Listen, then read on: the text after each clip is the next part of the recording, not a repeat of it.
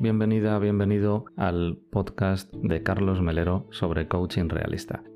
Estamos en pruebas, así que espero que puedas disculpar los posibles errores de sonido que vayas a encontrar en estos primeros episodios y que disfrutes, sobre todo que disfrutes de lo que espero sea un momento personal y espontáneo en el que comparto contigo mis pensamientos sobre coaching realista y sobre coaching en general. Te dejo con el episodio y espero que lo disfrutes.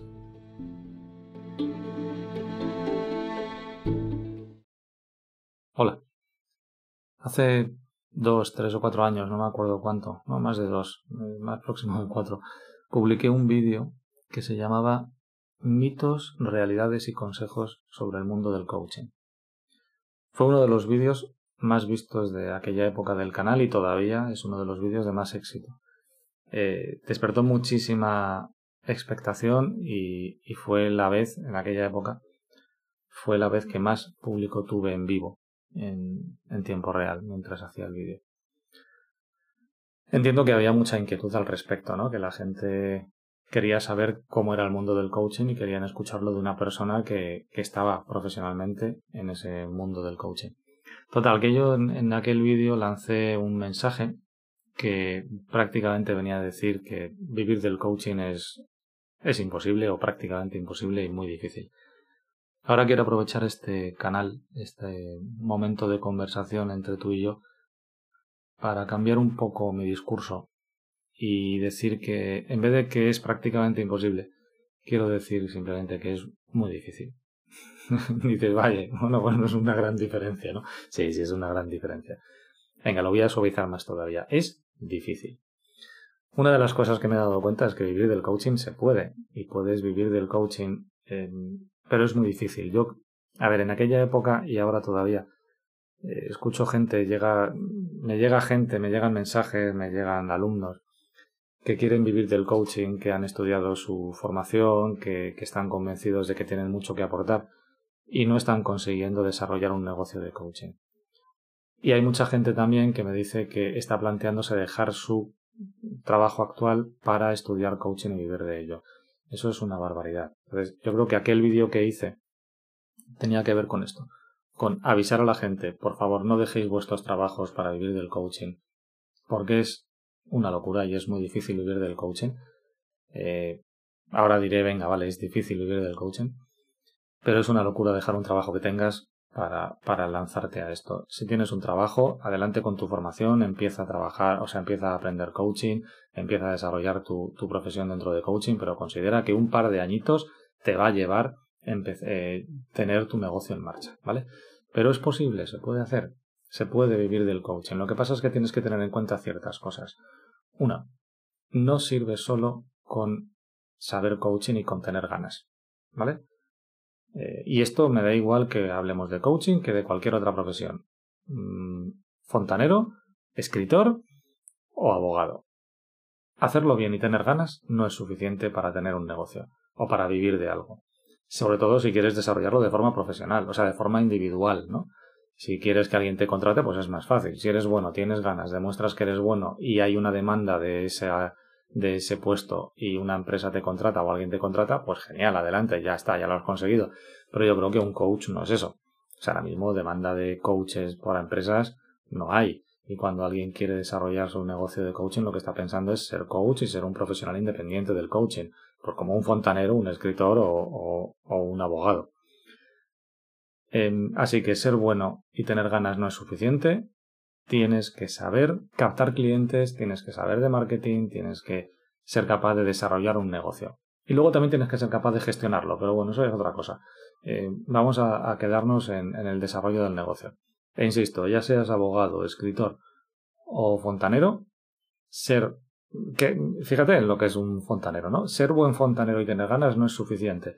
Tienes que saber cómo atraer a gente, tienes que saber dónde está la gente que te contrataría, tienes que saber llegar a ellos, tienes que saber venderte en el sentido de convencerlos de que te contraten. Sin eso no vas a poder vivir de la fontanería. Y si eres escritor igual, dices, venga, escribo, y resulta que escribo bien, estoy convencido de que escribo bien y tengo muchas ganas de vivir de esto y sé que lo conseguiré. Si no sabes dónde ir, si no sabes cómo conseguir que te publiquen, si no sabes cómo darte a conocer, no te va a servir de nada. Tus escritos se van a quedar en un cajón y a lo mejor dentro de 50 años alguien los encuentre y eres un gran escritor y tu obra tiene éxito a nivel póstumo. Eso no creo que te sirva ahora mismo. Y como abogado lo mismo. Como abogado profesional independiente. ¿Vale? Eh, pero vamos, que he puesto estos tres ejemplos como podía haber puesto cualquier otro. Así que mi mensaje es, se puede vivir del coaching, pero tienes que saber desarrollar un negocio. El coaching tiene algunas ventajas e inconvenientes a día de hoy. Primero, quítate de la cabeza la idea de que esto es fácil, olvídate de que vas a, a ingresar 100, 200, 300 euros o dólares por sesión, olvídalo y piensa más en que tienes que ser capaz de encontrar clientes, darte a conocer, que te quieran contratar y que te contraten. En el mercado actual, tal y como están las cosas, en el mundo del coaching, lo primero que necesitas es saber hacia quién vas. Tienes que tener un público que se sienta identificado con lo que haces. Sea lo que sea lo que decidas hacer para darte a conocer, eventos, vídeos, podcasts, redes sociales, lo que sea, tienes que lanzar un mensaje de manera que alguien cuando lo vea diga está hablando de mí. Así que olvídate de los mensajes generales, genéricos de si tú quieres puedes, frases de Mandela, estas frases, Einstein dijo no sé cuántos, eso no va a servir para que la gente diga está hablando de mí, lo voy a llamar. Tienes que especializarte. Esto es una, esto es como una piedra contra mi tejado, porque eh, el coaching como tal no debería tener especialización, pero hay que distinguirlo. Hay que distinguir dos cosas. Una cosa es el coaching como técnica y otra cosa es el coaching como negocio. Como técnica pura, el coaching debería servir para todas las personas en todos los contextos. Pero así no vas a vender nada. Nada. Si quieres vender tienes que especializarte en algo, al menos que tu mensaje sea especializado, elegir un área en el que estás trabajando y lanzar mensajes y construir tu imagen en torno a ese área para que la gente que te vea diga está hablando de mí. Quiero contratar a esta persona para que resuelva un problema, y ahí vamos a la segunda parte. No solamente hablar de alguien, sino resolverle un problema. Que esa persona quiera llamarte para resolver algo. Si no tiene nada que resolver, no te va a llamar. Esto es una lección que un compañero mío de, cuando estaba en el mundo de la empresa me, me dijo y me, y me insistió, Carlos, si tú quieres hacer coaching para padres, que es lo que estaba haciendo en aquella época, tienes que conseguir saber qué problema resuelves a los padres. Y yo insistía, no, porque lo que yo quiero es que los padres me contraten cuando quieran desarrollar el potencial de sus hijos, aunque no tengan un problema. Muy bonito, muy idílico, muy maravilloso, no funcionó ni de lejos. Tanto es así que yo tenía preparado un curso para padres que, se que estaba pensado. Los, los mensajes que lanzaba para, para el curso era consigue que tu hijo sea todo lo que puede llegar a ser y tuvo cierto nivel de éxito, ¿vale? Yo enseñaba técnicas para que los padres aplicaran con los hijos y los hijos desarrollaran su potencial.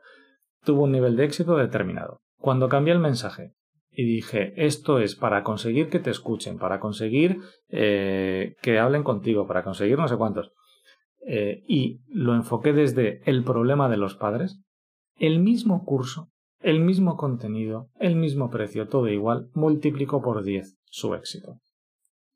Así que, lección aprendida, yo me resistí, pero ya no me resisto. Si quieres que te contraten, tienes que resolver un problema. ¿Qué problema resuelves tú? Y decir que el coaching sirve para todo no funciona. Así que, identifica, decide. Claro, es que no es exactamente identificar tu cliente potencial, no. Decide a qué tipo de personas vas a ir, en qué área vas a querer trabajar. Lanza tu mensaje, crea tu imagen en torno a eso Em, de forma que ese tipo de personas cuando te vean se sientan identificadas y, y encuentra, identifica problemas de estas personas para los que tu trabajo tiene sentido. Y luego viene todo lo demás, que si redes, publicidad, tal igual, pero todo lo demás no servirá de nada si tú no tienes un público que se pueda sentir identificado y un problema que resolver. Por ahora lo voy a dejar ahí. Em, solamente quería cambiar mi mensaje. No es imposible vivir del coaching. No es mucho más difícil que otras profesiones. Es muy difícil, como en otras profesiones, y tienes que limitar tu área de trabajo. Tienes que encontrar un sitio, un área en el que te quieres centrar, un público objetivo y saber qué problema le resuelves, de tal forma que puedas crear tu imagen para que el cliente al verla se sienta identificado y quiera contratarte para resolver el problema que le has dicho que le vas a resolver. Por ahora lo dejo aquí. Ya nos veremos en el próximo podcast y a lo mejor sigo desarrollando esta idea. No lo sé. Nos vemos en el próximo.